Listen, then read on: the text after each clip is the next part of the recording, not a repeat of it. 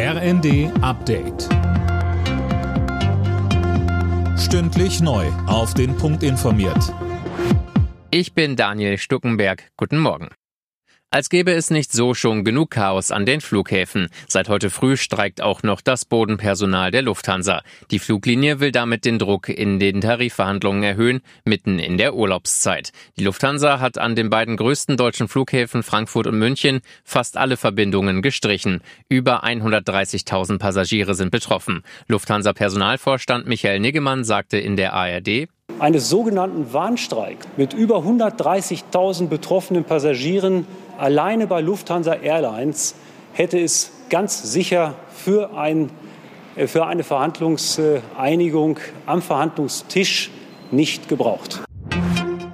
Von heute an kommt noch einmal weniger Gas über Nord Stream 1 nach Deutschland. Der russische Energiekonzern Gazprom senkt die Liefermenge auf 20 Prozent. Moskau nennt als Grund die Wartung einer Turbine. Die Bundesregierung hält das aber für vorgeschoben.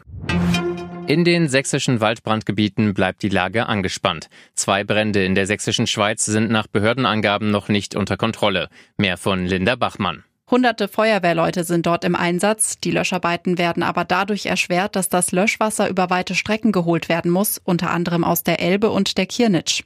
Polizei und Bundeswehr helfen mit Wasserwerfern und Hubschraubern. In Brandenburg hat sich die Lage etwas entspannt. Im Landkreis Elbe-Elster konnten die Menschen in ihre Häuser zurück. Allerdings könnte es auch dort noch Wochen dauern, bis alle Feuer aus sind. Ab wann soll man wählen dürfen?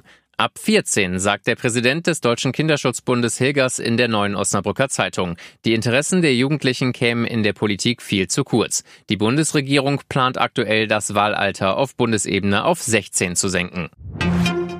Bei der Frauenfußball-EM in England geht's für das DFB-Team heute um den Einzug ins Finale. Die Mannschaft von Trainerin Martina Voss-Tecklenburg trifft um 21 Uhr auf Frankreich. Am Abend hat England bereits das Finalticket gelöst. Die Gastgeberinnen setzten sich mit 4 zu 0 gegen Schweden durch.